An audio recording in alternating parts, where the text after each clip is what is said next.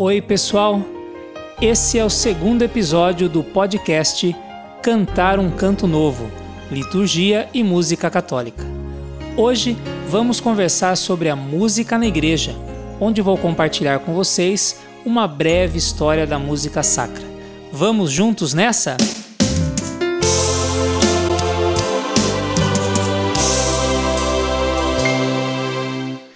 Bom, pessoal, para aqueles que não tiveram a oportunidade de assistir o primeiro episódio, eu sou Alessandro Lopes, falo aqui da cidade de Sorocaba. Sou arte educador formado aqui pela Universidade de Sorocaba, Uniso, é, especializado em música e também sou membro ativo da Pastoral de Música da Paróquia São Francisco de Assis, aqui da Vila Assis, Sorocaba. E é com muita alegria que venho compartilhar um pouco com vocês sobre liturgia e música católica. Bom, como todos sabem, podcast é essa ferramenta de comunicação muito bacana, que você pode estar ouvindo aí no seu celular, no rádio do teu carro, no computador, da melhor maneira que você achar, né? E ela é muito dinâmica porque você consegue estar fazendo uma outra atividade e estar ouvindo o podcast ao mesmo tempo.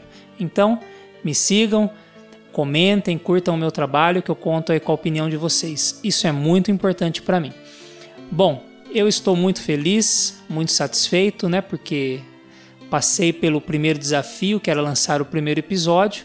Tudo deu certo, né? Lógico que deu muito trabalho, tive que fazer alguns ajustes, mas tudo está funcionando agora. Então, é, o que, que eu vou fazer? Eu vou, eu vou relatar alguns feedbacks que eu tive do primeiro episódio de algumas pessoas, né? Que é muito bacana essa interação, né? A crítica construtiva, ela é muito rica e ajuda a gente a estar tá fazendo um trabalho cada vez melhor. Por exemplo, a amiga Janaína Fernanda, olha só o que ela disse. Vejo que para quem está começando no salmo está ricamente detalhado, e para quem só escuta, também. Então, essa é a opinião que a Janaína Fernanda deixou para mim. Tem também a opinião do amigo Marcelo Galvão, né? Curta e objetiva. Muito bom. Ouvi tudo. Nota 10. Interessante, né? Isso é bom que motiva a gente. E tem também uma opinião que eu queria é, compartilhar aqui, do Fábio Saraiva. É, ele foi bem sincerão, olha lá. Abre aspas. Achei muito bacana a didática e, para o meu gosto pessoal, acho que deveria ter umas quebras de quadro, né? Então aí críticas construtivas, elogios, então coisas que nos motivam a continuar, a corrigir o que precisa ser corrigido. É isso mesmo que a gente quer nesse momento, é isso mesmo que eu espero de vocês, que vocês possam interagir comigo, deixando seus comentários, compartilhando. Isso vai ser muito bacana. Vamos agora para o tema de hoje, que é a música na igreja. Vou dividir em algumas partes aqui para ficar mais fácil para a gente poder conversar. Bom, a música na igreja, né? A música, na verdade, ela é uma linguagem de comunicação e, é claro, ela é muito antiga, né?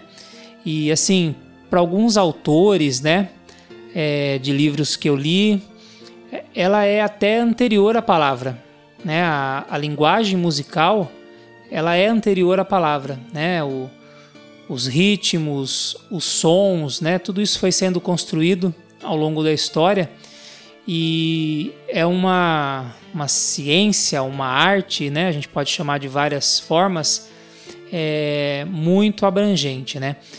O homem, né? Se a gente for analisar, o homem ele é um ser musical e dificilmente há algum povo na história, desde os mais antigos até os atuais, que não tenham experimentado as manifestações musicais.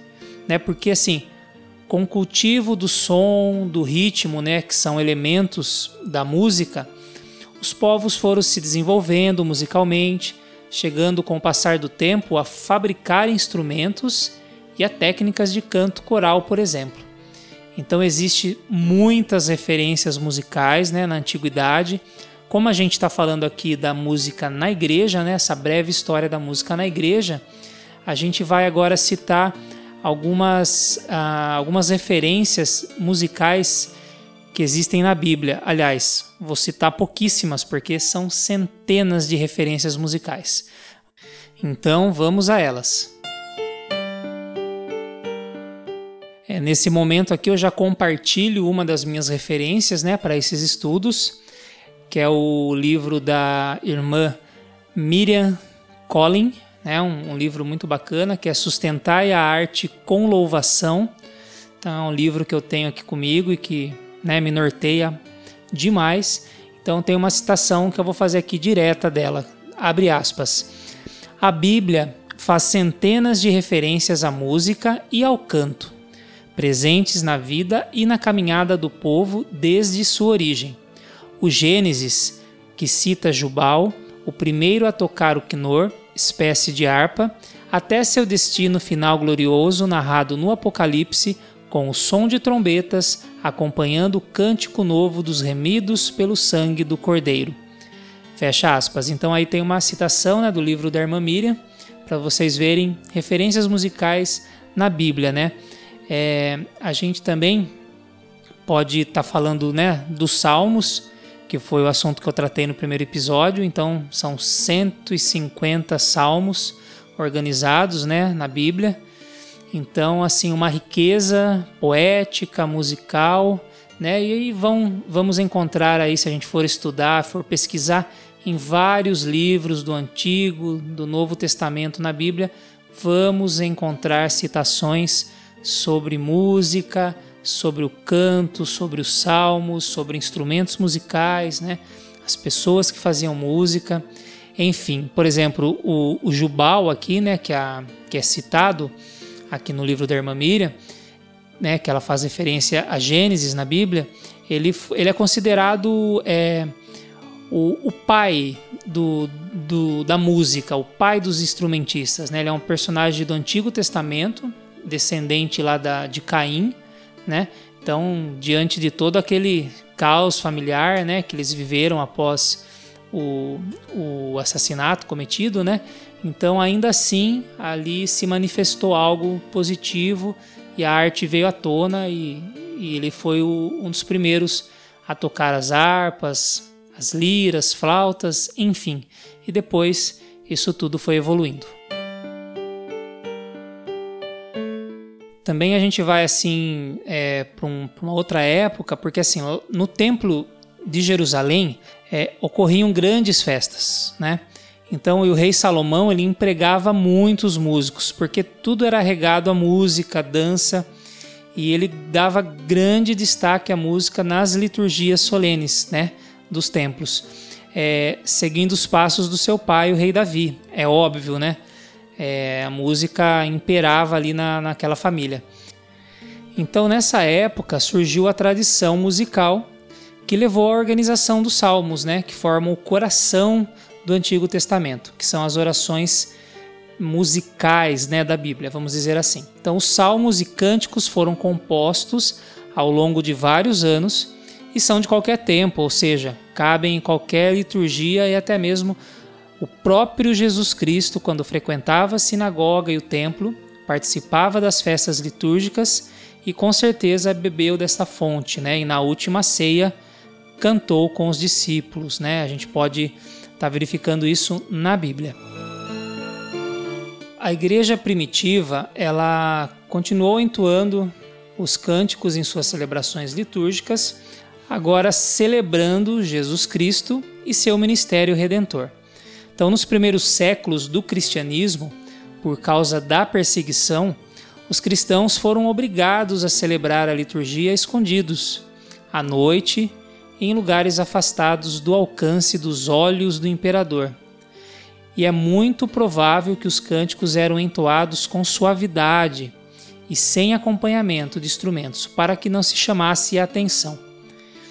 Após esse período, já na chamada época patrística, os santos padres da igreja deram muita ênfase aos salmos e cânticos nas liturgias, sempre enaltecendo a palavra de Deus.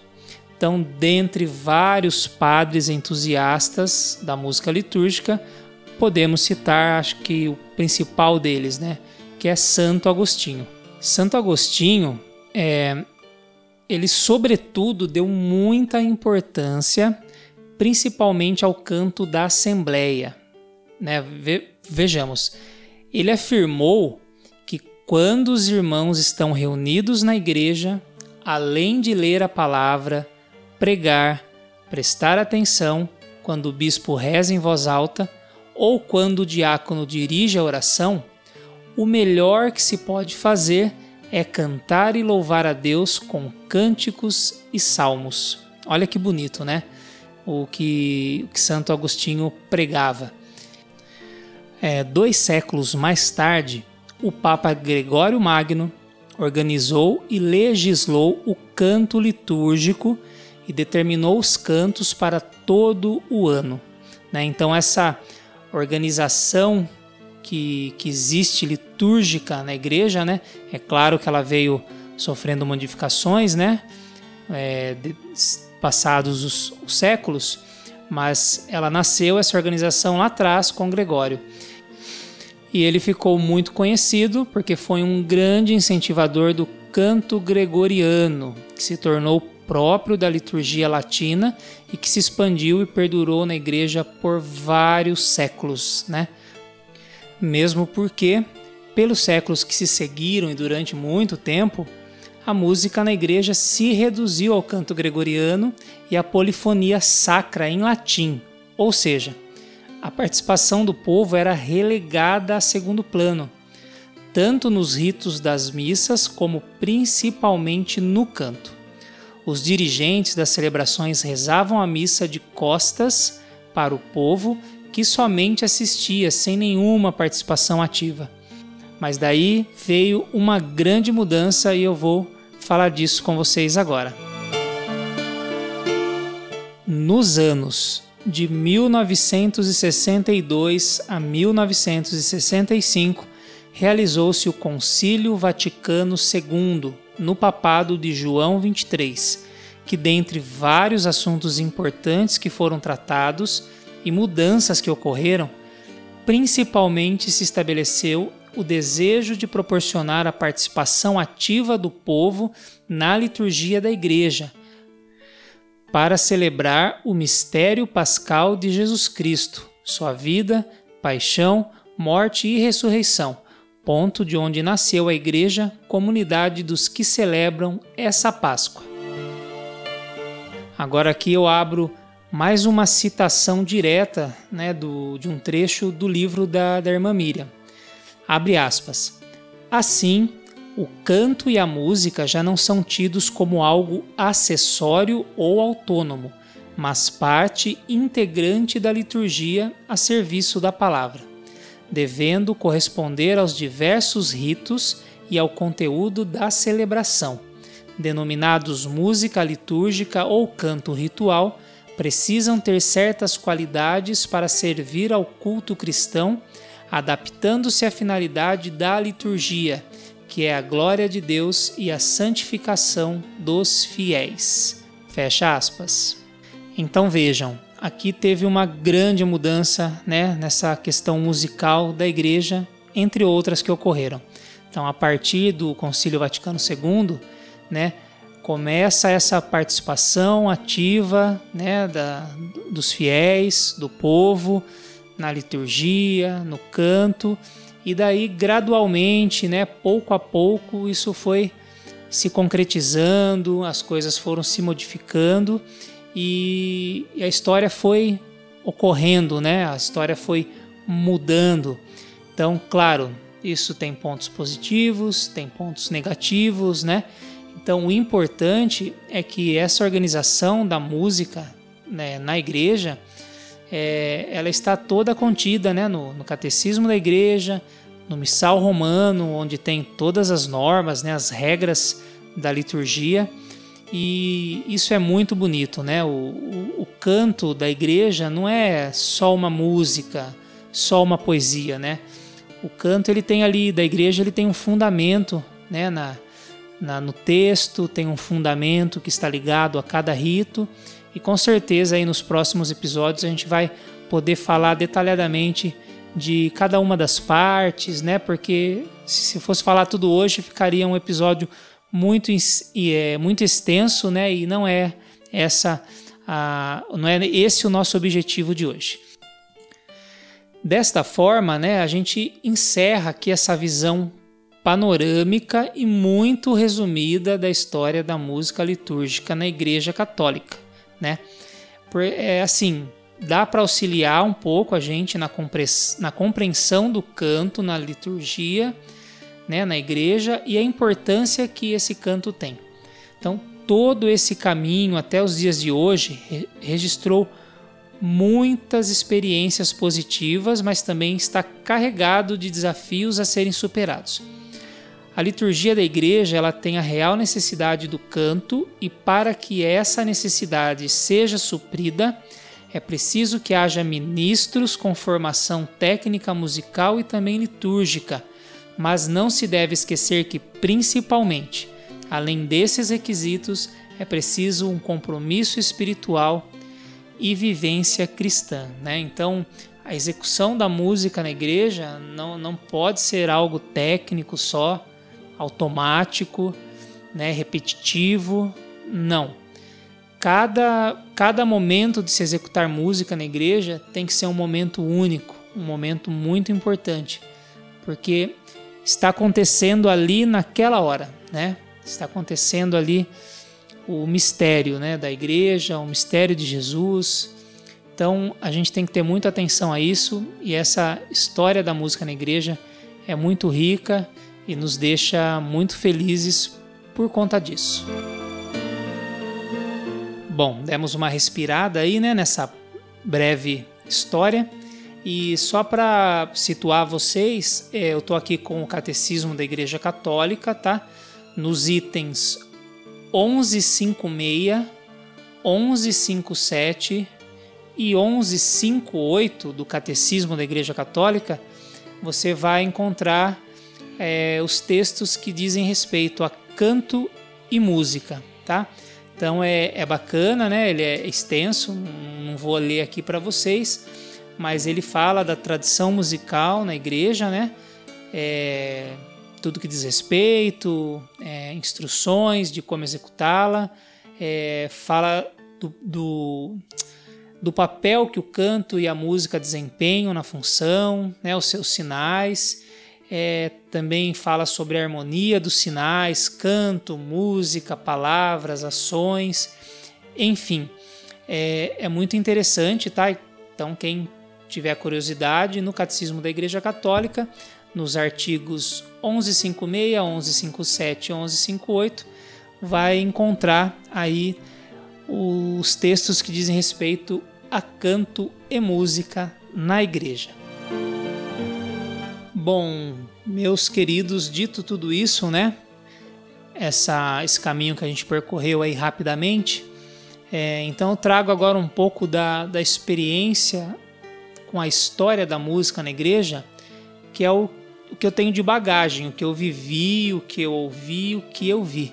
Então, né, hoje eu tenho 44 anos, então me lembro muito bem lá no início, quando eu comecei na catequese, devia ter meus 6, 7 anos, né? Faz pouco tempo, pouquinho tempo atrás. Então, então eu me lembro de ir à igreja na, nas missas dominicais e de ouvir os grupos de canto, né? É, então, só bem mais tarde, né, quando eu tinha discernimento, né, que eu fui estudar e conhecer essas coisas, que eu fui descobrir que nem sempre foi daquele jeito que eu conheci naquele momento. Então, antigamente era, né, eram os corais, né, o, os monges, o canto gregoriano. Depois foi evoluindo um pouco, então tinha lá o organista, o solista, continuava o coral, enfim. Então ali a, a coisa veio evoluindo bem, bem devagar, bem tranquilo. Então ali no, nos anos 80 começa a ter ali um canto um pouco mais simples, que as pessoas conseguem participar mais, né, uma forma mais popular, vamos dizer assim.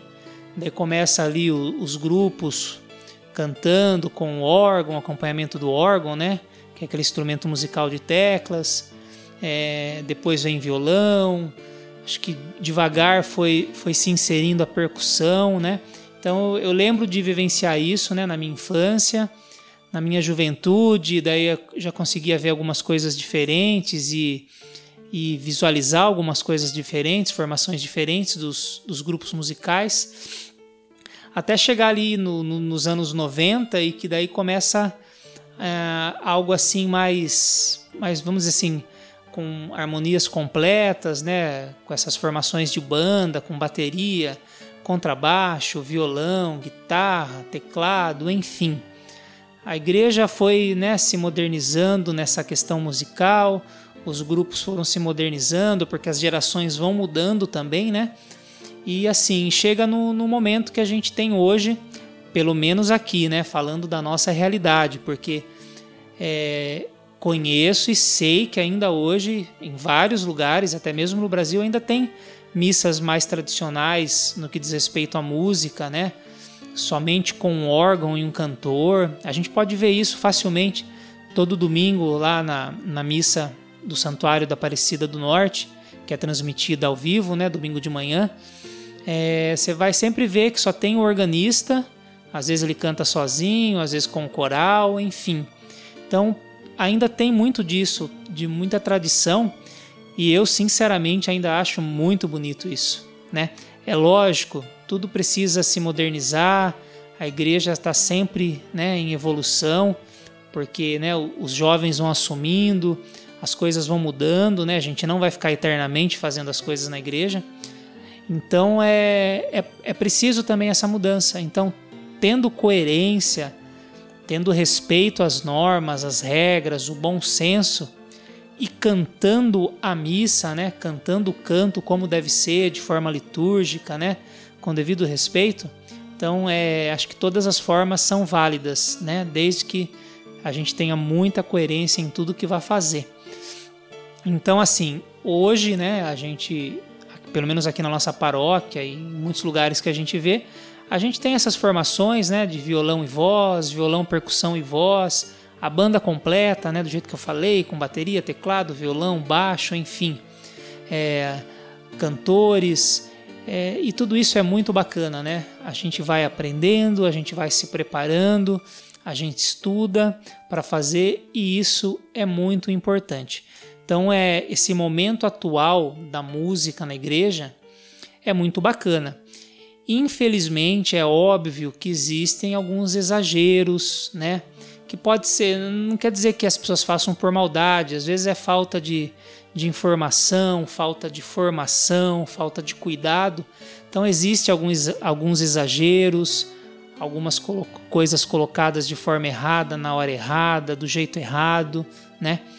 O importante, né, nesse momento atual, que né, a gente tem muito, muita informação, muito acesso à informação, é que a gente busque essa informação e procure fazer as coisas da melhor maneira possível, dentro das regras da igreja, dentro do, das normas né, da liturgia, para que a gente possa cantar a música e que a gente possa chegar, é, cantar música, né, cantar missa, vamos dizer assim, para a gente poder chegar ao coração das pessoas mas primeiramente sempre chegar ao coração de Deus, né? Que a nossa música possa ser realmente isso, que a gente possa cantar o amor, que a gente possa cantar esse canto novo, né?